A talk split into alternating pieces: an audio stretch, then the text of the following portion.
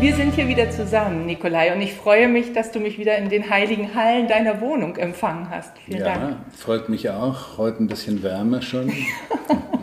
es ist Sommer. Sommer in der Stadt und ich, hier in, in, Bayern oder in München ist es ja auch tatsächlich immer so, dass so ein Föhn mit. Genau, ne? der Föhn drückt ganz schön. Ja, und das ist das, was wir im Norden nicht kennen. Da geht immer eine kleine steife Brise und das ist das, was hier anstrengend ist. Merkst du das auch? Dass, ja, ich ja. merke das schon. Allerdings. Mhm ja, es gibt Leute, die merken es richtig heftig mhm. und kriegen Migräne, aber dazu gehöre ich nicht. Mhm, Gott, Gott sei, sei Dank. Dank. genau, das ist kein Spaß, sicherlich.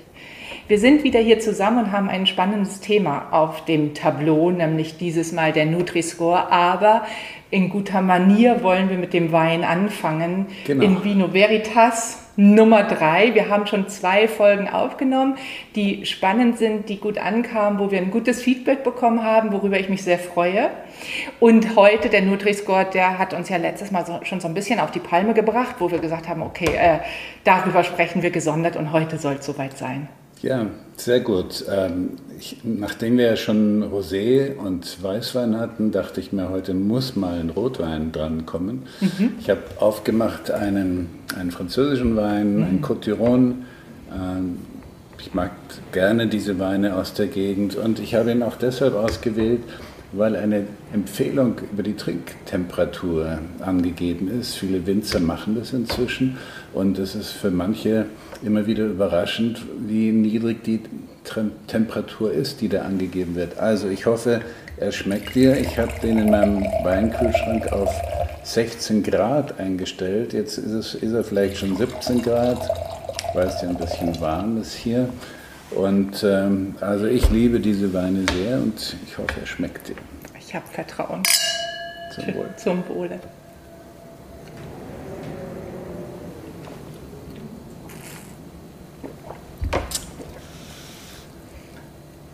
Toll. Ein kühler Rotwein. Ja, also für viele ist das jetzt kühl. Mhm. Für mich hat er genau die richtige Temperatur und der Winzer gibt auch an, man soll ihn am besten trinken mit 16 bis 18 Grad Celsius. Also wie gesagt, ich habe meine Weine immer auf 16 Grad eingestellt, die Rotweine, mhm. die Weißweine auf 6 Grad. Mhm. Und ich meine, wenn er hier draußen steht, wird er sowieso schnell 17 und 18 Grad haben. Dann muss er nochmal schnell in den Kühlschrank. Ähm, Im Moment geht, liegt mir auf der Zunge, dass es schade ist, dass wir uns nur auf ein Glas Wein ja. treffen hier jedes Mal. Der schmeckt wirklich nach mehr. Ja. Ja, was ich noch sagen wollte ist, ähm, es gibt ja diese Mehr, man, man soll Rotwein in, in Zimmertemperatur mhm, genießen. Genau. Das stammt aber aus einer Zeit, als die Wände noch sehr dick waren und die Fenster sehr klein waren Ach. und keine Zentralheizung Ach. und keine Klimaanlage Ach, so herrschte. Echt?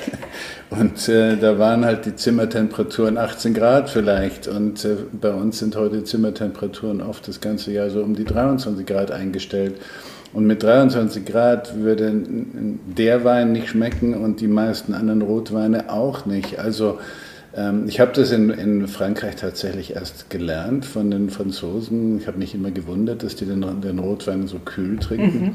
dass man den kühl serviert bekommt, jedenfalls sehr häufig und habe mich daran gewöhnt und ich würd, möchte es auch nicht mehr missen. Und inzwischen bin ich sehr glücklich darüber, dass ich hm, den Zweiflern auch mal zeigen kann auf dem Rücken, auf dem Etikett, sagt der Winzer genau 16 Grad, bitte, da schmeckt er am besten. Und der Winzer hat recht. Also ich bin auch ganz überrascht, ähm, weil ich Rotwein nur mit Herbst und Winter verbinde. Ja. Oder wenn das Wetter kippt und schlecht wird, dass man sagt, okay, jetzt wieder ein Rotwein. Aber ja. das kann man ja, also diesen kann man ja wunderbar auch äh, zu sommerlichen Temperaturen, wie genau. wir sie jetzt haben. Ja, der ist jetzt nicht allzu schwer. Und äh, ja, wie gesagt, ähm, es, ich glaube, viele sollten das mal probieren, den Rotwein etwas kühler zu trinken. Mhm. Auf jeden Schon Fall. Schön. Auf, auf Vielen Dank, wieder was gelernt. Mhm. Mhm. Aber die nächste Katastrophe droht ja schon, denn ähm, jetzt wird tatsächlich bei der EU diskutiert in Brüssel, ob denn auch Weine, alkoholische Getränke und auch so ein wunderbarer Wein auf der Nutri-Score-Skala noch extra schlecht bewertet wird mit einem dunkelschwarzen F. Also schlechter geht es dann sozusagen nicht mehr. Und man fragt sich, äh, ohne Bezug, ohne Menge, ohne Rahmen zum Essen, nüchtern, äh, regelmäßig, unregelmäßig. Das spielt doch alles eine Rolle, ob, ob dieses Glas Wein, was wir hier trinken, als sinnvoll oder vielleicht sogar gesundheitlich förderlich einzuschätzen ist oder als ein Gesundheitsrisiko. Man fragt sich wirklich, ähm, äh, was passiert da? Worum geht es da eigentlich? Geht es mhm. da um wissenschaftliche Erkenntnisse, die die Gesundheit fördern können oder geht es da um Aktionismus?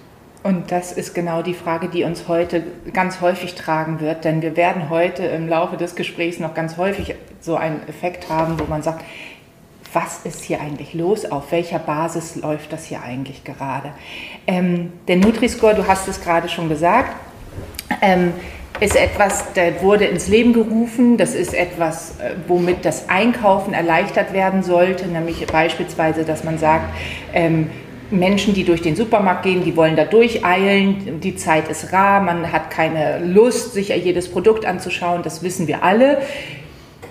Also soll es etwas geben wie den Nutri-Score, der das Einkaufen erleichtert und die Möglichkeit schafft, tatsächlich beim schnellen Einkaufen gute Entscheidungen, gesunde Entscheidungen zu treffen. Also wir rasen mal durch die Regale äh, in der Fantasie und schauen uns an, wie lange bleiben wir aber am Regal stehen. Die Wahrnehmung ist ein bis zwei Millisekunden, da muss eine Entscheidung getroffen werden und die lässt uns dann zu dem einen oder anderen Produkt greifen.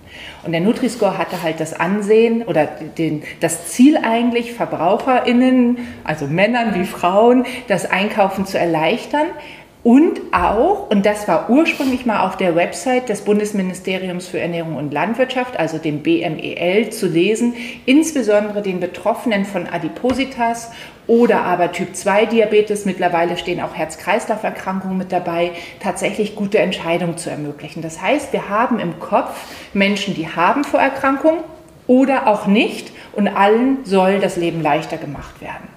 Und dann haben wir eben den Nutri-Score, den finde ich ja erstmal ganz gut in der Sache, dass das Einkaufen erleichtert werden soll.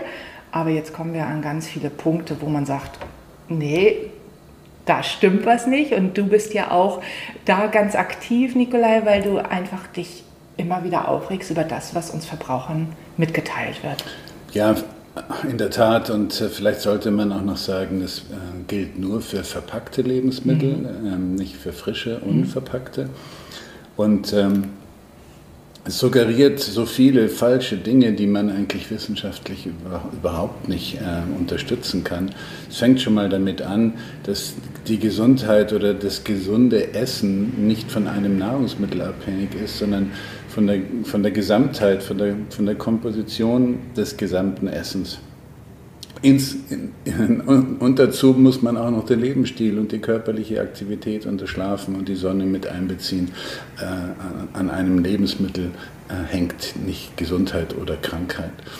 Aber es gibt so viel äh, Negatives äh, zu berichten über Nutri-Score. Ich weiß gar nicht, äh, wo ich anfangen soll. Vielleicht stellst du mir am besten Fragen. Das mache ich gern. Ich möchte aber noch mal all denjenigen, die den Nutri-Score möglicherweise noch nicht gesehen haben im Supermarkt, denen er noch nicht aufgefallen ist. Mir ist er zum ersten Mal auf Mallorca aufgefallen. Also die Spanier hatten sehr schnell den Nutri-Score an einigen Produkten. Auf Chips ist es mir aufgefallen, die wir hatten. Und ähm, in Portugal ist er wohl auch und in Frankreich vertrauter. Wie wir sehen ihn immer mehr auf Produkten und er ist immer vorne mit abgebildet.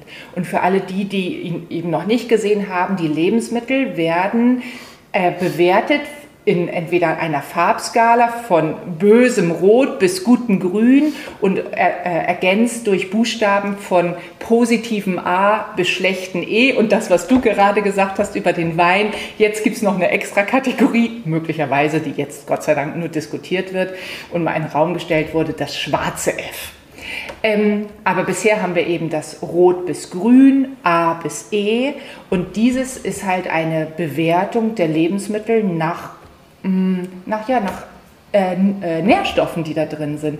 Und da gibt es ja, und das ist die Frage an dich, da gibt es ja die positiv bewerteten und die negativ bewerteten. Genau, also positiv wird gezählt, äh, wenn in dem Lebensmittel ein bisschen Obst oder Gemüse oder Nüsse oder äh, Öle enthalten sind, pflanzliche Öle. Und äh, negativ wird bewertet Salz ähm, und Zucker, ähm, alle Zucker. Ähm, äh, was haben wir noch? Kalorien äh, und gesättigte. Fettsäuren. Und da will ich einmal die Lanze brechen zu unserem letzten Video. Da haben wir uns sehr drüber ja. äh, ausgelassen, unterhalten, ausgetauscht zu dem Thema gesättigte Fettsäuren und dass die aus der Schmuttelecke eigentlich raus müssten. Ein Satz dazu. Gern ich, ich, kann schon gar nicht mehr zählen, wie viele Studien und Meta-Analysen, also zusammenfassende Analysen von großen mhm. Studien existieren, die zeigen, gesättigte Fettsäuren sind kein Risiko für Herz-Kreislauf-Erkrankungen oder für die gesamte Sterblichkeit, also bezogen auf alle Krankheiten. Ähm, man fragt sich, was soll das? Wenn sie kein Risiko sind, kann man sie doch nicht als Risiko bewerten. Noch dazu gibt es viele, viele gesättigte Fettsäuren, insbesondere in Milch und Milchprodukten, kurzkettige, mittelkettige, die vor allen Dingen als gesundheitlich positiv, als günstig zu werten sind. Das zählt aber nicht in diesem Nutri-Score, der angeblich wissenschaftlich äh, gestützt sei. Äh, das zählt alles nicht. Es wird alles in einen Topf geworfen und alles ist negativ. Genau, also das ist ja nochmal die Basis auch für diesen Nutri-Score. Also es ist ja ähm, ein bisschen kurios, das Wort fällt mir immer wieder ein, wenn man sich mit dem Nutri-Score auseinandersetzt, worauf der überhaupt basiert.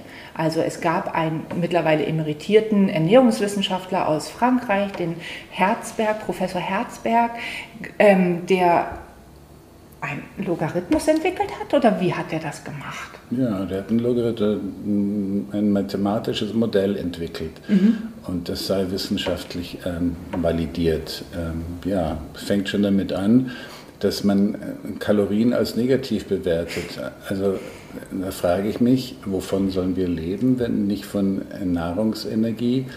Ähm, ich kann nicht über Sonne Energie gewinnen. Es gibt ja angeblich in Indien so ein paar Gurus, die können aus Sonnenenergie äh, sagt man, ähm, Leben beziehen sozusagen. Genau. Oder wenn man ganz verliebt ist, glaubt man ja auch aus, für die Zeit des Verliebtseins Luft- genau. und Liebe reich. Aus Luft und Liebe Energie beziehen, wunderbar. Aber Nahrungsmittel führen wir doch zu, um Energie zu bekommen. Warum wird es negativ bewertet? Mhm. Und noch, noch dazu sind ja Kalorien nicht gleich Kalorien. Es gibt ja Kalorien über gewisse Nahrungsmittel, meinetwegen über proteinreiche, die sättigen und es gibt Kalorien aus anderen Nahrungsmitteln, aus vielen Süßwaren oder Zucker, die machen eher schnell wieder Hunger. Man kann das überhaupt nicht vergleichen. Und die haben auch hormonell unterschiedliche Wirkungen und unterschiedliche Kalorien in Form von unterschiedlichen Makronährstoffen zugeführt. Also das Ganze macht überhaupt keinen Sinn. Wir gehen noch mal drei Schritte zurück. Wir kommen noch mal dahin, wo man sagt, wie läuft eigentlich das Bewertungssystem? Also das Bewertungssystem sagt, diese vier Faktoren, die du gerade genannt hast, also die Kalorien, die gesättigten Fettsäuren, die Zucker, jegliche Zucker und auch äh, das Salz werden negativ bewertet. Bis zu 40 Punkten. 40 Punkte negativ. So, und dann gibt es die positiv besetzten, das sind die Proteine, das Gemüse im hohen Anteil und auch Obst. Obst und Gemüse, Verzeihung, genau, und die Öle. Genau. Aber da gibt es nur maximal 15 Punkte. Okay. Gibt es denn überhaupt Lebensmittel, die gut sein können, wenn man ähm, nur die, also die positiv besetzten Punkte nur bis maximal 15 Prozent dieser Bewertung haben? Und ja. die, wie geht das? Das geht. Ähm, das, für mich ist das das beste Beispiel prototypisch ein zuckerfreie Gummibärchen. Mhm. Die kann man vielleicht nachher nochmal in, in einer Folie zeigen. Also wenn man, wenn man Gummibärchen herstellt aus Gelatine und ein bisschen, ähm, bisschen Pflanzenöle oder sowas. Aromastoffe, Aromastoffe, nicht so, Farbstoffe, alles Mögliche, künstlich, künstlich, künstlich zusammenrührt, dann hat es über die Gelatine äh, ein paar günstige Werte, Punkte, weil Gelatine ist Protein, hat natürlich die schlechteste biologische Wertigkeit, die man sich für den Menschen überhaupt vorstellen kann. Macht nichts, ist Protein, hat also ein paar positive Punkte.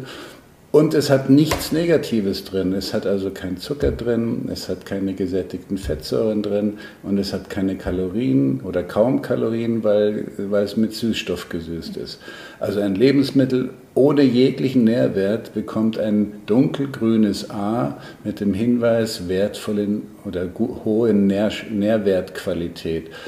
Allein deshalb, weil es nichts enthält, Nichts Negatives und ein, ein Hauch von, von äh, ja, Positiven, wobei es ist nicht positiv. Dieses Protein Gelatine braucht kein Mensch. Mhm. Es ist ohne oder fast ohne essentielle Fett, mhm. ähm, ähm, Aminosäure. Wenn man jetzt so ein zuckerfreies Gummibärchen mit einem zuckerhaltigen vergleicht, schneidet das zuckerhaltige wahrscheinlich ganz schnell ganz schlecht ab. Genau, ja. Allein wegen des, nur wegen des nur Zuckers. Wegen des Zuckers. Okay. Ähm, wir haben ja diesen Nutri-Score aufgrund des Bundesministeriums für Ernährung und Landwirtschaft. Die saßen zusammen mit Wissenschaftlern, die saßen zusammen aber auch mit Menschen aus der Politik, die saßen zusammen mit Menschen aus, äh, ähm, ähm, aus der Herstellersicht, aus dem Verbraucherschutz. Und du hast eben schon mal das Wort Aktionismus gesagt. Warum meinst du, brauchen wir diesen Aktionismus? Warum, warum brauchen wir so eine schnelle und wahrscheinlich eine falsche Bewertung von Lebensmitteln, die den Verbraucher eben gar nicht dahin führen, dass sie zu besseren Lebensmitteln greifen, wie ja, am Beispiel? Im Gegenteil, dazu können wir später noch vielleicht was sagen. Mhm. Ähm, ja, ich glaube, das ist diese, diese Unfähigkeit, die die bisherige Aktionen mit sich brachten man beobachtet, dass die Menschen immer übergewichtiger, immer fettleibiger werden, immer mehr Diabetiker, immer mehr Bluthochdruckkranke. Und alles Reden und alle Empfehlungen werden in den Wind geschlagen und ähm, es bringt nichts. Mhm. Also ähm, die Regierungen und die Politiker sind aufgefordert, wir müssen ja irgendwas tun. Und dann geht es eben darum, zu zeigen, ja, wir tun ja was. Jetzt mhm. tun wir was richtig Tolles und machen überall diesen Nutri-Score drauf. Wenn man dann allerdings Kriterien ansetzt, um, die, um, Lebensmittel zu bewerten, die auf Vorstellungen, die vor 40, 50 Jahren herrschten, und ähm, heranzieht und alle neuen Erkenntnisse aus der Wissenschaft in den Wind schlägt, dann frage ich mich, wozu machen wir Forschung? Warum wird Millionen und Abermillionen für Forschung ausgegeben, wenn die Ergebnisse aus diesen, aus diesen Studien nicht berücksichtigt werden? Großes Fragezeichen. Eine Antwort findet man da vielleicht gar ja. nicht. Oder, oder die Interessen sind einfach ganz andere. Ja, man kann doch nachweisen, man tut was. Mhm. Man tut was in Deutschland, man tut was in der EU, in Brüssel, man bemüht sich ja ganz toll. Die Frage ist natürlich, ähm, verstehen die Politiker, die dem dann zustimmen, überhaupt, worum es geht? Und, und welche Wissenschaftler äh, holen sie sich, die das Ganze dann bestätigen? Äh, das ist ja auch noch immer die Frage. Ja, also von wem werden die Politiker auch beraten? Ja. Also wer ist derjenige, der da der ähm, Nutri-Score-Flüsterer ist? Ja. Ich habe gerade so ein Déjà-vu, weil wir unlängst zusammensaßen und uns über die Cholesteringeschichte äh, ausgetauscht haben und äh, du berichtet hast, wie der eigentlich zustande kam, dass ähm, dieses dieser Hype der fettarmen Produkte, dieser Hype der cholesterinarmen Produkte in den 60er Jahren entstand, weil man auch einen Aktionismus hatte. Und ja. jetzt wiederholt sich die Geschichte. 60 Jahre später machen wir das mit etwas anderem. Das Problem ist nicht gelöst. Also genau. wir haben immer noch Herz-Kreislauf-Erkrankungen. Das mit dem Cholesterin haben wir letztes Mal besprochen, mit den gesättigten Fettsäuren haben wir besprochen. Jetzt machen wir das ganze Fass noch größer und sagen, jetzt werden alle mit durch den Kakao gezogen? Ist das das, was gerade stattfindet? Ja, und ähm, das, was ich wirklich tragisch finde, dass ähm, die Nahrungsmittelindustrie das, dieses Instrument Nutri-Score verwendet, äh, um Nahrungsmittel zu produzieren, die ähm, ja, künstlich, aus künstlich zusammengesetzten Einzelstoffen bestehen hochprozessierte, wie wir sagen, ultraprozessierte Nahrungsmittel, hochverarbeitete auf Deutsch Nahrungsmittel, von denen man weiß, dass sie per se ein großes Gesundheitsrisiko darstellen, weil eben Nahrungsmittel am besten in, ihrer, in der intakten Form, wie die Natur sie zusammengebaut hat, ähm, wirken. Und wenn man aus verschiedensten Grundstoffen äh, Einzelstoffe isoliert und künstlich zusammenpackt, dann haben die eine ganz andere Wirkung. Mhm. Und, und, und, offensichtlich sind sie ein Gesundheitsrisiko. Und genau das wird gefördert. Die Industrie macht jetzt äh, Kunstprodukte, mhm. kriegt ein dunkelgrünes A als wertvolles Nahrungsmittel und ist eigentlich genau das, was, was wir versuchen, also zumindest Menschen, Ernährungswissenschaftler wie ich, wir versuchen Menschen beizubringen, dass man genau das nicht essen sollte, sondern naturbelassene Nahrung essen sollte. Das Gute ist ja, ich komme ja aus der Praxis und die Menschen in meiner Praxis, die Ratsuchenden angesprochen auf den Nutri-Score, ob der ihnen schon mal aufgefallen ist, was der verändert beim Einkaufen, nix. Nix. Also sie achten nicht mal drauf, sie nehmen ihn wahr, verstehen ihn aber gar nicht und gleichwohl steht auf der Seite des BMELs, dass der Nutri-Score im Vergleich zu anderen die auch getestet worden sind, also andere Scores, andere Labels, andere Auszeichnungen von Lebensmitteln, am besten abgeschnitten ist. Jetzt kommen wir an den Punkt, wenn das am besten abschneidet und trotzdem nicht leicht verständlich ist oder gar nicht erst respektiert wird von den Einkäufern, dann haben wir sind wir da nicht am Ziel angekommen, dass man sagt, okay, das sind schon die Interessierten an guten Lebensmitteln, die ja auch in die Praxis kommen, die eine Beratung aufsuchen, das ist ja schon eine, ein Kollektiv von Menschen, die interessiert ja. sind an guter Ernährung und da wird gar nicht drauf geachtet. Das sind alles Einzelfälle, das ist nicht irgendwas Wissenschaftliches, was ich jetzt berichtet habe, aber das ist ja auch Tatsache, dass wir den Nutri-Score zwar haben, aber möglicherweise er gar nicht so berücksichtigt wird, wie das der Wunsch ist. Das wäre doch mal eine nette positive Meldung, ähm, wenn das Menschen tatsächlich äh, gar nicht berücksichtigen, sondern sich nach anderen Kriterien richten. Und da gibt es viele gute Kriterien. Es gibt zum Beispiel die NOVA-Kriterien. Wir haben sicherlich heute keine Zeit mehr, das zu besprechen. Das ist ein brasilianisches Schema und ähm, da wird unterschieden zwischen äh, stark verarbeiteten, hochverarbeiteten und wenig verarbeiteten und naturbelassenen Nahrungsmitteln. Und das macht sehr viel mehr Sinn. Ja. Und hier gibt es sehr viel bessere wissenschaftliche Daten, dass das eigentlich eine, eine tolle Empfehlung wäre. Richtig. Und äh, alle, die, die das Video jetzt schauen, ich werde das auch nochmal in die Shownote schreiben und den Link zur Nova-Skala. Und wir haben da auch mal einen Blog drüber geschrieben, weil das ist das, worum es ja eigentlich wirklich geht und was beim Nutri-Score ja gänzlich unberücksichtigt ist, ist der Verarbeitungsgrad. Genau. Also Ganz im Gegenteil, das, was du gerade sagtest, die Produkte Produkte werden immer künstlicher zusammengesetzt, um dieses grüne A zu bekommen. Bekommen genau. Mhm. Und äh, es gibt ja auf einer Website, ähm, die du verlinken wirst mhm. oder mhm. angeben wirst, kann man ja das direkt vergleichen. Da sind beide Scores angegeben mhm. und viele Produkte kriegen ein, ein dunkelgrünes, wunderbares A beim Nutri-Score und ein rotes, schlechtes beim Nova-Score. Mhm. Und äh, naja, das, daran kann man schon erkennen, es ist eine willkürliche Geschichte, die da aufgestellt wurde. Und äh, ja, man, wenn, man, wenn wir jetzt über die einzelnen Faktoren ein bisschen näher genau. sprechen, dann kann man das vielleicht noch besser verstehen. Richtig. Also du hast vorhin schon mal angesetzt, dass das Protein... Muss, auf diesen Schock muss ich noch mal einen Schluck trinken.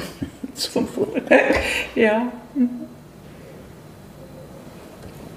Deswegen bei diesen ganzen Schockmomenten heute. Wird schon warm, siehst du? Jetzt hat er mindestens schon 18 oder 19 Grad. Dann wird es Zeit, ihn zu trinken. Ähm, aber er schmeckt mir immer noch sehr gut. Wir sollten genau. nur nicht zu lange warten. Also wärmer sollte er nicht mehr werden. gut. Ähm, ich möchte trotzdem mit dir weitersprechen. Und zwar jetzt gehen wir ins Eingemachte. Du hast ja eben schon mal gesagt, Protein wird positiv bewertet. Und tatsächlich es ist ja auch so, dass es sehr gut für die Sättigung ist. Zum Beispiel, nicht nur. Was noch? Naja, wir haben eine Bevölkerung, die immer älter wird. Ähm, wir wissen heute aus vielen Studien, dass gerade im höheren Alter, also die Senioren und Innen, äh, äh, zu wenig Protein zu sich nehmen. Und wir brauchen Protein unbedingt in Kombination mit körperlicher Aktivität, um die Muskulatur zu erhalten. Wir bauen ja doch ab einem gewissen Alter immer mehr ab und dann werden auch Muskeln abgebaut. Und dann fördert das Übergewicht und es fördert Stoffwechselstörungen und es fördert äh, das Sturzrisiko und alle möglichen Dinge. Wir wissen heute, dass der Muskel eben auch Hormone bildet, wenn er bewegt wird, wenn er sich anstrengen muss. Und diese Hormone helfen uns, gesund zu bleiben. All das ähm, äh, muss man also fördern und dazu gehört eben auch immer eine doch deutlich erhöhte Proteinzufuhr. Und das ist etwas, was wir in der Praxis, wir machen ja die Biermessung und wir sehen es eins zu eins. Klar motivieren wir immer zum Sport, aber wir sehen auch, wer sich unter ähm, Reduktionskost beispielsweise proteinreich ernährt, kann die Muskelmasse, ich nenne sie immer unsere Goldmasse, halten. Das heißt, die Gewichtsabnahme findet wirklich als die Gewichtsabnahme statt, als die wir sie wollen, nämlich als Fettreduktion. Ja. Und dann sehen wir, und das ist ja, also das, da, da kriege ich immer einen, einen, erhöhten Blutdruck und das tut mir mal ganz gut, ähm, dass wir sehen, eine Patientin in Reha eiweißarme Kost und man weiß, jeder, der in Reha ist oder mal war, wie viel man sich bewegt, die hat unter dieser ständigen Bewegung, hat sie Muskulatur abgebaut. Das muss man sich mal vorstellen. Das heißt, wir gehen in Reha, wir wollen Menschen wieder fit machen für den Arbeitsmarkt und dabei achten wir nur auf die Gewichtsabnahme und nicht auf die Qualität der Gewichtsabnahme. Geht nicht. Wir Sie, brauchen das Protein. Wenn sie in der Reha-Klinik war, dann wird wahrscheinlich das Budget für das Essen irgendwie 1,90 Euro oder 2 Euro oder so sein. Und dann mhm. gibt es natürlich wenig Protein. Und das ist eine Katastrophe, mhm. absolut. Und sie ist dann, sie ist sehr erfinderisch und ist dann zum lokalen Drogeriemarkt gegangen und hat eingekauft, aber musste das ja dann reinschmuggeln. Man darf das ja nicht mal essen. Man ist ja unter Aufsicht beim Essen und das Proteinreiche wird einem ja richtig madig gemacht oder gar verboten. Äh, da gibt es ja auch so eine Kuriosität beim Nutri-Score. Wenn, wenn also ein proteinreiches Produkt kein Gemüse und kein Obst enthält und keine, keine Öle, dann wird das Protein nicht als positiv gewertet. Mhm. Äh, verstanden? Ja, also ich, ich muss noch mitdenken. Also ich denke jetzt an sowas wie einen Frischkäse oder denke ich an. Nee, beim Käse gilt Protein immer. Ach so. Aber nur beim Käse. Nur beim Käse, auch beim Frischkäse, beim Quark ja. auch. Also und dann welches Lebensmittel ist proteinreich, enthält aber kein Fleisch und Fisch? Genau. Eier. Genau. Oh je. Das sind keine wertvollen Nahrungsmittel. Gut, wenn man dann so eine Nährwertanalyse macht, was liefert Fleisch, was liefert Fisch, was liefern Eier, dann sieht man auf der Skala der Mineralstoffe, der Vitamine Bombenlebensmittel, Nährstoffbomben. Innereien, mhm. Leber, äh, das ist wahrscheinlich die größte Nährstoffbombe, die wir, die wir haben, wenn man noch Innereien isst. Äh, alles, nee, alles schlecht bewertet. Ähm, da zählt auch das, nicht mal das Protein. Man fragt sich wirklich, was denken sich die Leute dabei? Ja, wir könnten jetzt einen Schluck nehmen, aber wir reden erstmal weiter. Ja. ähm, also das ist das Protein. Das hat ganz viele Vorteile und ein eigenes Video ist das sicherlich wert, mal nur über Proteine zu sprechen. Aber wir wollen es jetzt nochmal auf den Nutri-Score zurückbringen. Sprechen wir doch mal über die Dinge, die da negativ bewertet werden, wie beispielsweise die Kalorien. Genau, ich habe ja zu Kalorien schon einiges gesagt. ähm, vielleicht ganz, ganz interessant, ähm, neuere, neuere Forschungen zeigen, äh, die Frage, wo, die, wo die, die, die Nahrungsmittel oder die Nährstoffe, also Makronährstoffe, Kohlenhydrate zum Beispiel, wo die im Dünndarm resorbiert mhm. werden, mhm. weiter oben im oberen Ab Ab äh, Abschnitt oder in tiefere Darmbereiche äh, durchwandern, bevor sie aufgenommen werden von uns, macht einen großen Unterschied. Hier oben schiebe ich die gleiche Menge Kalorien rein, aber mhm. die Frage, an welcher Stelle sie im Dünndarm resorbiert werden, macht hormonell einen großen Unterschied. Und ähm, wenn sie sehr frühzeitig resorbiert werden, dann fördert es die Fettspeicherung und wenn sie in tiefere Bereiche rutschen, bevor sie resorbiert werden, fördert das ähm, die Fettverbrennung und, äh, und macht, äh, macht besser Sättigung und weniger Appetit, fördert also die Gewichtsreduktion, hat aber die gleiche Menge Kalorien. Das wird alles nicht berücksichtigt. Alle, all die Forschung, die in den letzten Jahrzehnten durchgeführt wurden, zählt einfach nicht. Es macht keinen Sinn. Aber Nutri-Score ist so gewählt worden. Es ist ja auch, also wenn wir diese großen Gesundheitsthemen angehen wollen, Adipositas ganz vorne vor, wo auch viele Erkrankungen denn drauf aufbauen, wie die, der Typ-2-Diabetes oder die Herz-Kreislauf-Erkrankung, dann geht es ja schon um eine Gewichtsreduktion. Ganz häufig führt sie zu Vorteilen und ich weiß, was du jetzt sagen möchtest, denn du sagst, es gibt ja auch Vorteile ohne Gewichtsreduktion. Genau. Ja, und äh, ich versuche immer, also es ist schwierig, ich versuche mich immer daran zu gewöhnen, nicht vom Abnehmen, sondern vom Abspecken, Abspecken zu sprechen. Abspecken, genau. Also die Gewichtsreduktion ist eigentlich eine Fettreduktion, ja. wenn man jetzt das sachliche, fachliche Wort nutzen möchte. Wenn wir jetzt über Kalorien nachdenken und das, was du sagst, ist ja, die wirken alle sehr unterschiedlich. Also im Darm wirken sie schon unterschiedlich und auch das, was der Körper mit diesen Kalorien macht. Also eine Alkoholkalorie wirkt anders als eine Kohlenhydratkalorie, als eine Eiweißkalorie, als eine Fettkalorie. Und das sind ja unsere großen Kalorienlieferanten. Dann ist doch dieses Kaloriendenken wirklich etwas, was von nicht gestern, sondern vorgestern eigentlich schon ist. Ja, das, das ist wirklich diese Vorstellung, die auf frühen Studien basierte, Und, äh, aber wir sind halt kein, kein, kein Physiklabor und wir, wir bestehen nicht aus einem Bombenkalorimeter, sondern wir werden hormonell gelenkt und gesteuert und jedes Nahrungsmittel hat bewirkt unterschiedliche hormonelle Steuerungen. Und naja, das sollte man vielleicht äh, den Leuten ein bisschen näher bringen, statt solchen Unsinn hier äh, zu manifestieren. Meinst du, das Denken über Hormone und die Steuerung in unserem Körper ist zu komplex, ist zu schwer und wir brauchen diese einfachen Antworten wie Kalorien denken? Naja, im Nova-Score würde das Thema sehr viel besser erfasst, denn die Nahrungsmittel, die, also die Kohlenhydratträger, die kohlenhydrathaltigen Lebensmittel, die sehr stark raffiniert wurden, hochverarbeitete, die werden eben im oberen Verdauungstrakt zum Beispiel mhm. äh, typischerweise resorbiert. Wenn man also den Menschen vermittelt, die sollst du bitte liegen lassen und versuch möglichst unverarbeitete Produkte zu nehmen, dann hat man gleichzeitig erfasst, dass die typischerweise auch in, in tieferen Darmabschnitten resorbiert werden. Mhm. Also Kaloriendenken ist. Kaloriendenken ist Unsinn. Und es macht auch nicht satt. Also Kaloriendenken ist ja nicht etwas, das am Sphinkter an der oberen Eingangspforte zu, im Magen jemand sitzt und sagt, halt, stopp, 500 Kalorien, der Rest bleibt draußen. Genau, also wir müssten eigentlich davon, ja, der Begriff heißt äh, Energiedichte mhm. und zwar nicht bezogen auf, ähm, auf, auf ein Nahrungsmittel, sondern bezogen auf eine Magenfüllung mhm. in, in, Form einer, einer gemischten Mahlzeit so Faustregel, es passen ungefähr 500 Gramm Nahrung in den Magen rein. Mhm. Und dann geht es darum, dass wir eben in, in dieser Magenfüllung nicht so viel Kalorien haben. Das macht Sinn.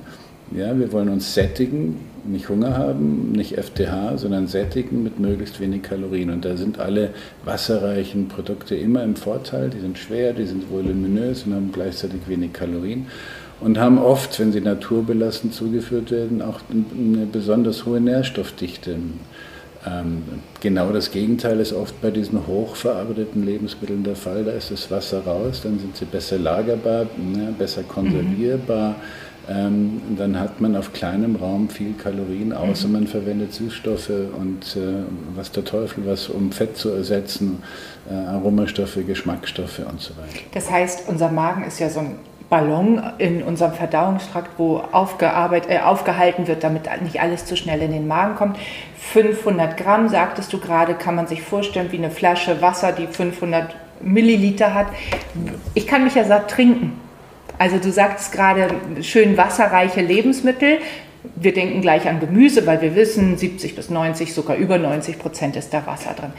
Jetzt wissen wir aber auch, Gemüse allein macht nicht glücklich. Also nur Gemüse essen kann ich mich zwar satt mit essen, aber bleibt es vielleicht eine halbe Stunde genau, bis Stunde. Genau, dann muss noch was dazu gegessen werden, was die Sattheit, also die Zeit, mm, also die, der Moment, an dem man nicht mehr isst, weil man mhm. gesättigt ist. Mhm ja, dann ist man gesättigt. Und die Zeit, bis man wieder Hunger hat, das ist die Sattheit. Mhm. Und die soll möglichst lang andauern. Und dazu braucht man Proteine, die, mhm. die helfen, diese Zeit zu verlängern.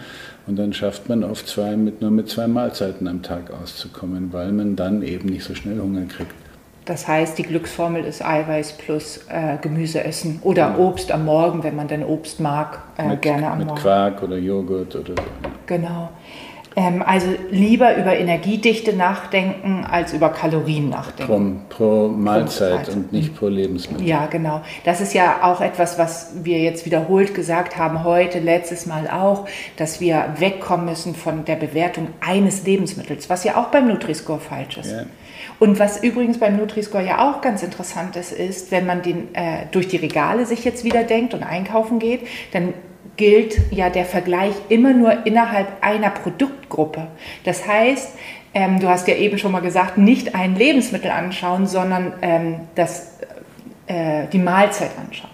Beim Nutri-Score gucken wir uns jetzt einzelne Lebensmittel wieder an, haben also jetzt beispielsweise das Brotregal vor Augen und sehen da die Toastbrote in Weißbrot, in Vollkornbrot und wir sehen ein Roggenmischbrot und wir sehen Roggenvollkornschrotbrot und so weiter, also die breite Vielfalt an äh, Broten. Und dann sehen wir etwas, wo man sagt, ein weißes Toastbrot kriegt ein grünes A, also Top-Lebensmittel. Ja. Jeder, der irgendwie die Lampen anhat, und ich sage das jetzt ein bisschen despektierlich, aber jeder, der mit Ernährung sich schon mal auseinandergesetzt hat, sagte, hä, weißes Toastbrot ist doch kein gutes Lebensmittel. Und steht jetzt vor diesem Regal mit einem grünen A und wird irritiert, oder? Ja, also ich, das macht mich wirklich sprachlos. Es ist schwer dazu Stellung zu nehmen. Das ist einfach so ein kompletter Widerspruch zu dem, was wir in der Ernährungswissenschaft wissen. Ähm, ich schätze mal, das hat ein grünes A bekommen, weil eben wahrscheinlich kein Salz drin ist oder nur eine Spur von Salz und, und keine gesättigten Fettsäuren und was der Teufel, wie die das hingezaubert haben, es macht jedenfalls keinen Sinn. Ähm, der Zucker wird ja nicht ähm, mitgezählt, ne, weil kein extra zugesetzter Zucker da drin ist. Aber dieses Weißbrot wird sehr schnell von unseren Verdauungsenzymen aufgespalten und die Stärke mhm. äh, teilt sich in lauter Traubenzuckermoleküle im, im oberen äh, Darmabschnitt. Das heißt, es wird genau diese Hormone auslösen, die eigentlich negativ sind, die zur Fettspeicherung eher führen und im Anschluss sogar schneller wieder Hunger machen. Also das ist auch ein weiteres Beispiel, wie unsinnig das ist, dass man eben Stärke nicht zählt, aber Zucker schon. Genau, und das ist ja der magische Punkt. Also das ist das, was ich immer wieder auch betonen möchte, ist, dass Stärke Zucker ist für unseren Körper, auf der Zunge nur nicht süß schmeckt. Genau. Und das ist etwas, was der Nutri-Score nicht beachtet. Der sagt, die Stärke sei etwas Gutes und deswegen auch das, äh, das Toastbrot etwas Gutes. Würden wir jetzt aber ähm, in das Toastbrot noch Zucker mit verbacken, dann wird es wahrscheinlich auch nicht mehr ein A haben. Ja, wahrscheinlich nicht. Ähm, man müsste nachprüfen, wie das berechnet wurde in, in, diesem Fall, aber wahrscheinlich würde es dann kein A mehr geben. Ähm, was, auch, was auch noch ein Kritikpunkt ist, und dann sind wir schon beim Thema Zucker, mhm. der, der ja auch negativ bewertet wird. Ja, da habe ich allerdings wenig dagegen, den mhm. Zucker negativ zu bewerten. Allerdings gibt es da doch eine, eine Spitzfindigkeit, die dann doch vielleicht nicht ganz unbedeutend ist. Ähm, die, die Fructose ist das größte, das größte Übel. Also der Fruchtzucker, das macht eigentlich die größten Probleme. Die Glucose ist zwar, brauchen wir nicht, ist nicht essentiell, äh, viel, viel davon sind halt leere Kalorien, aber was uns wirklich schädigen kann ab einer gewissen Dosis, ist der Fruchtzucker. Und wenn wir also unseren weißen oder braunen Zucker zu uns nehmen, dann ist immer die Hälfte davon Fruchtzucker. Mhm. Und natürlich gibt es Lebensmittel, die besonders fruchtzuckerreich sind äh, und Säfte, die fruchtzuckerreich sind. Und, äh, oder wenn man im Ausland ist und, äh, und Getränke zu sich nimmt, die, oder Nahrungsmittel zu sich nimmt, die mit, mit High Fructose Corn Syrup, also diese aus Mais hergestellten besonders fruktosereichen Zucker ähm, gesülzt wird, dann hat man eben sehr schnell hohe Fructosekonzentrationen, die der Körper nicht mehr richtig verarbeitet, die zur Fettleber führen, zur Gicht führen und äh, ja, absolut negativ zu beurteilen sind. Genau. Hier wird aber nicht differenziert beim Nutri-Score, welche Form von Zucker zugeführt wird. Genau, also wenn wir das Thema Zucker im Zusammenhang mit Nutri-Score uns anschauen, ist ein Kritikpunkt Stärke bleibt unberücksichtigt, obgleich es Zucker ja. ist für den Körper. Fructose wird nicht berücksichtigt, obgleich es was anderes macht ja. in unserem Körper. Ähm, wie ist das mit Dextrose, also Traubenzucker, Glucose? Ist das für unseren Körper immer wieder es ist eine leere Kalorie? Es sind leere Kalorien, die liefern nur Energie. Wir mhm. brauchen sie aber nicht, weil der Körper selber Glucose herstellen mhm. kann. Und lass uns mal zum Salz kommen, Nikolai. Also die anderen drei Punkte haben wir. Gesättigte Fettsäuren, Kalorien, Zucker, alles sehr fragwürdig, was da bewertet wird und wie es bewertet wird. Wenn wir uns jetzt Salz anschauen, dann haben wir ganz schnell im Hinterkopf, oh Gott, der Bluthochdruck. Welchen Zusammenhang gibt es denn da? Ja, das ist so eine alte mehr, ähnlich wie bei den gesättigten Fettsäuren. In den 50er, 60er Jahren hat man gesehen, dass, oder gab es Studien, die gezeigt haben, dass in Ländern mit höherem Salzkonsum ein etwas höherer Blutdruck vorlag im Durchschnitt. Neuere Studien können das nicht unbedingt bestätigen. Und inzwischen gibt es eben nicht nur so Ländervergleiche, die ja immer besonders schwierig sind zu beurteilen, weil Da gibt es anderes Klima, andere Kultur, andere Ernährungsgewohnheiten, andere Bewegungsaktivitäten und so weiter und so weiter. Es gibt jetzt Langzeitbeobachtungsstudien, die man, die man also an einer definierten Bevölkerungsgruppe über 5, 10, 15, 20 Jahre ähm, nachverfolgt. Und ähm, wenn man diese Studien auswertet, und ich zitiere jetzt die größten in den letzten Jahren durchgeführten, zeigen, dass wir in einem Salzbereich leben in Deutschland. Wir haben also etwa ähm, 10 Gramm im Durchschnitt am Tag. Ähm, dass das der Bereich ist, der das geringste Risiko darstellt in Bezug auf die Erkrankungen, die, über, die mit Salz ähm, in, in, Zusammenhang gebracht werden. Da, da geht es vor allen Dingen um, um die Folge von Bluthochdruck, das ist der Schlaganfall, der Hirninfarkt aber auch um Herzinfarkt. Ähm, also dieser Bereich, in dem wir heute leben, etwa diese 8 bis 12 Gramm, äh, die in Deutschland typisch sind, ähm, da leben wir in dem niedrigsten Risikobereich. Wir sollen aber bitte unter 5 Gramm und die WHO sagt sogar unter 4 Gramm am Tag zu uns führen. Das sei die richtige Empfehlung. Und diese Studien zeigen, dass dann die Risiken für verschiedene Erkrankungen und Todesfälle wieder steigen würde. Es gibt also, wie so häufig in der Biologie, offenbar eine U-förmige Risikokurve. Mhm. Zu wenig ist schlecht und zu viel ist schlecht. Und das zu viel der Anstieg auf der rechten Seite des zu viel, das beginnt so ab 13, 14, 15 Gramm erst zu steigen. Da sind wir nicht. Da sind, das sind diejenigen bei uns, die besonders, also die extrem viel salzen. Aber die durchschnittliche Bevölkerung, die salzt etwa im Bereich 10 Gramm am Tag. Mhm. Genau richtig sozusagen. Warum wird also dann ein Lebensmittel, was wenig Salz oder gar kein Salz ähm, enthält, als besonders günstig dargestellt? Abgesehen davon, dass das einzelne Lebensmittel sowieso nichts über Blutdruck aussagt. Ähm, es macht, wie gesagt, keinen Sinn. Es ist wissenschaftlich ohne jede Basis. Das, das, das ist also das Thema Prävention. Wenn mhm. wir jetzt von therapeutischen Aspekten sprechen, also bei Menschen mit Bluthochdruck, da gibt es ich, 200 Studien, glaube ich, inzwischen. Und es gibt eine große Gesamtauswertung, eine Meta-Analyse von kontrollierten Studien an Menschen mit Bluthochdruck.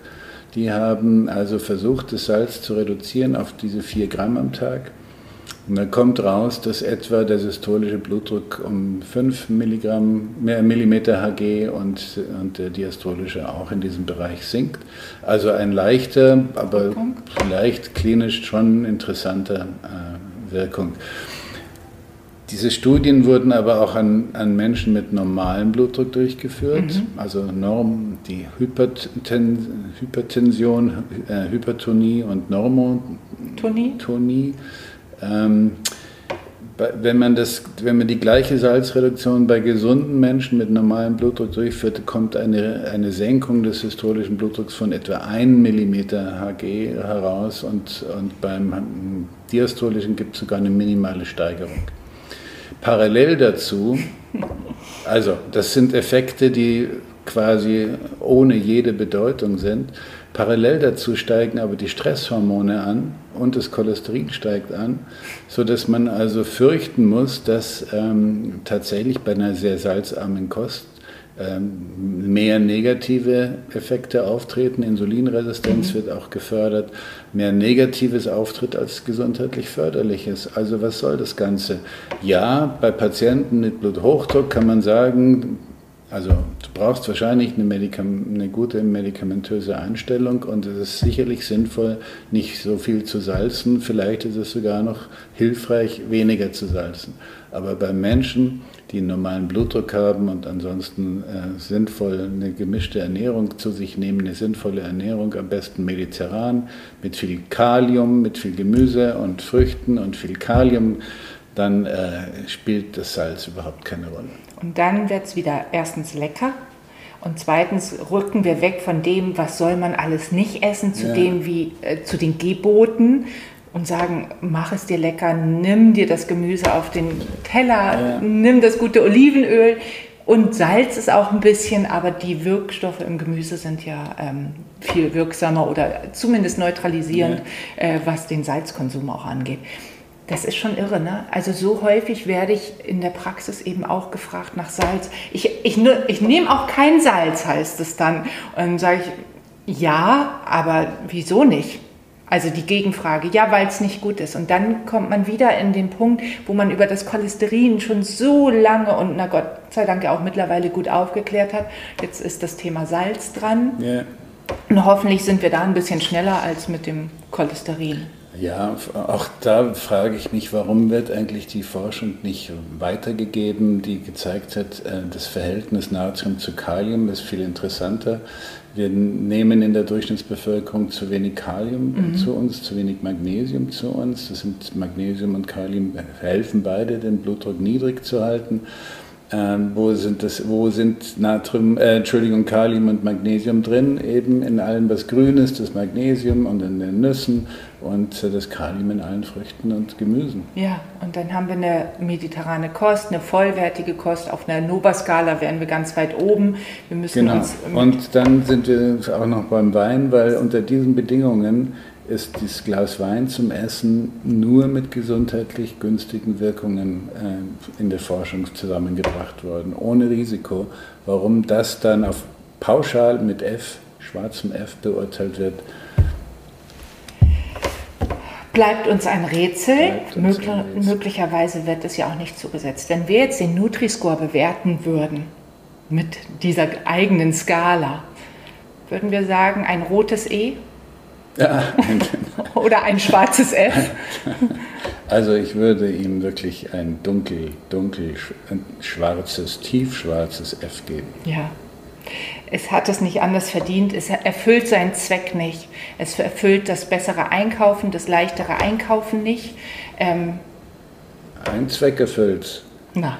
Die Industrie kann Produkte kreieren und als gesund verkaufen, die niemanden irgendwas äh, in Richtung gesundheitlich förderlich bieten. Mhm.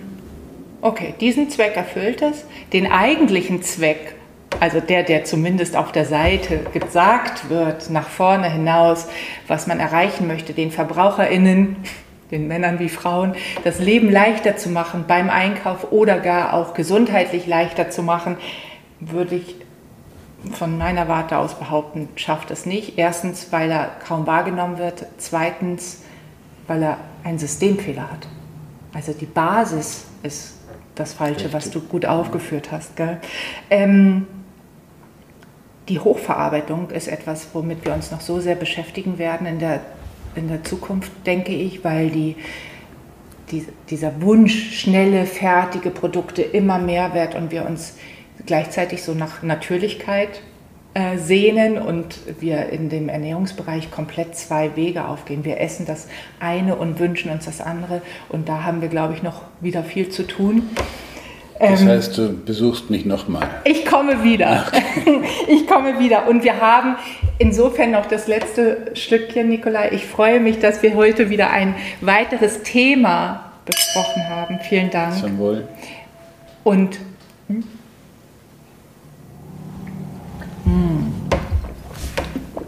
Zeit, ihn getrunken zu haben. Und danke allen Zuhörerinnen, Zuschauern, Zuschauerinnen, ähm, dass wieder das Interesse da war. Ich freue mich auf das nächste Gespräch und möchte auch noch sagen, dass wir gleich nach dem Abspann noch mal etwas äh, mehr Input liefern zu den wirklichen Kuriositäten, die der Nutri-Score mit sich bringt. Du äh, hast gesagt, du wirst noch mal ein paar Beispiele zeigen aus der Welt der Lebensmittel. Vielen, vielen Dank. Gerne.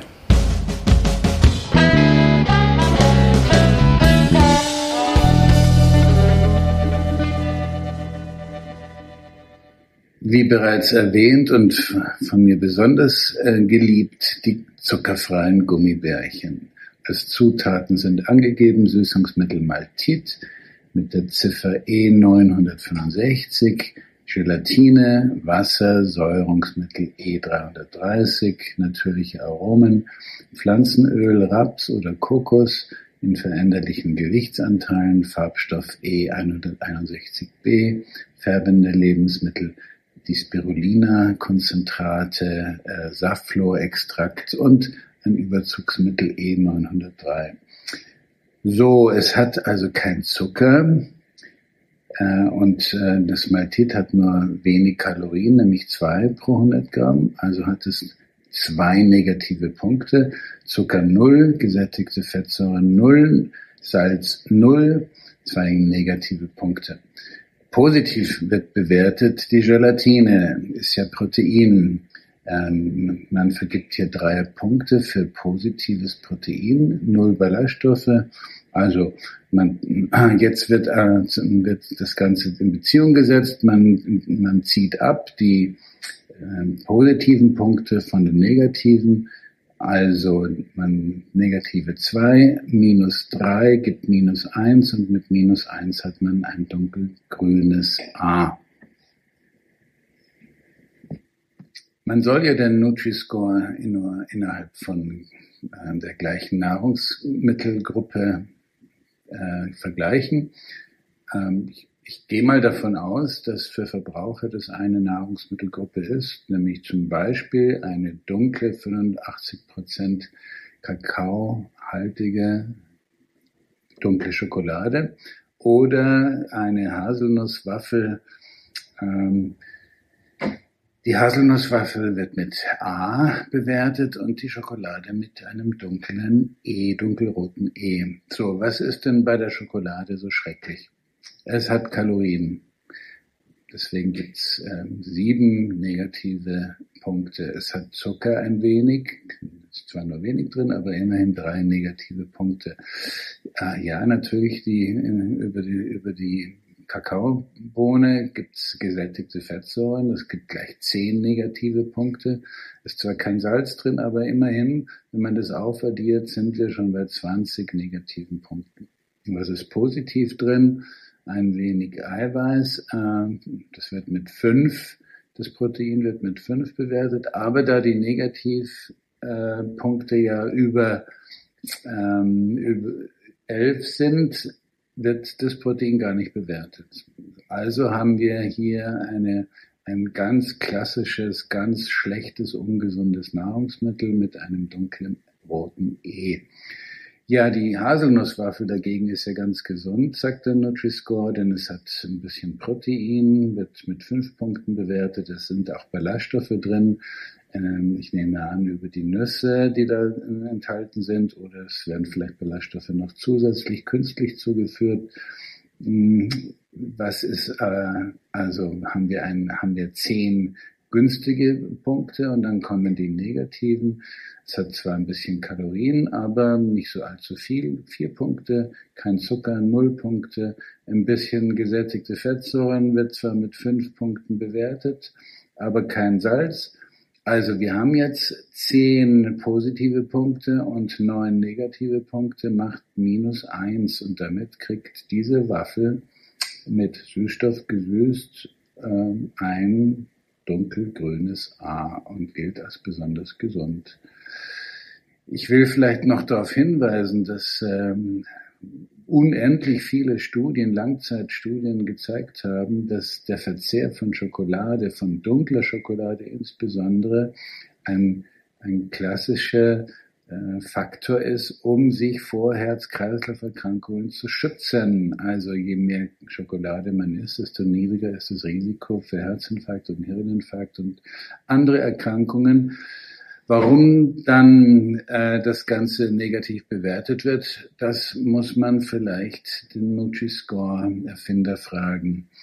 Ja, in der Nova-Bewertung äh, interessanterweise kriegt diese Haselnuss, diese Haselnusswaffel natürlich ein schlechtes Vier, ein, ein rotes Vier, äh, weil es ein hochverarbeitetes Lebensmittel ist.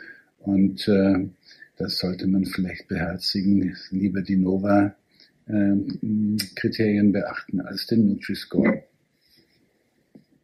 Hier haben wir einen meiner Lieblingskäse, einen Parmesan aus Italien und noch dazu in Bio. Da, das hat ein orangenes D, also auch eine niedrige Nährwertqualität wird mit dem Nutri-Score attestiert. Warum?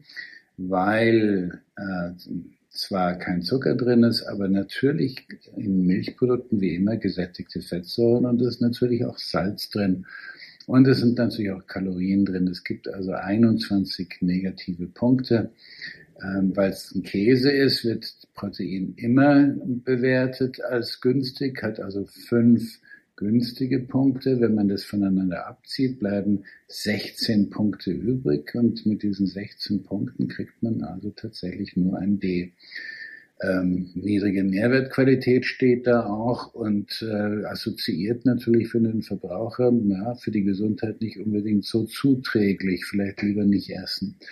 Was sagt die Wissenschaft dazu? Hm, gereifte Milchprodukte, also Käse, Sauermilchprodukte, fermentierte, also ähm, ja, fermentierte Milchprodukte, Sauermilchprodukte, all das äh, äh, hat sich gezeigt, erhöht nicht das Cholesterin, weswegen ja die gesättigten Fettsäuren immer verteufelt werden. Das hatten wir ja in dem, in dem zweiten Video auch schon mal sehr stark vertieft.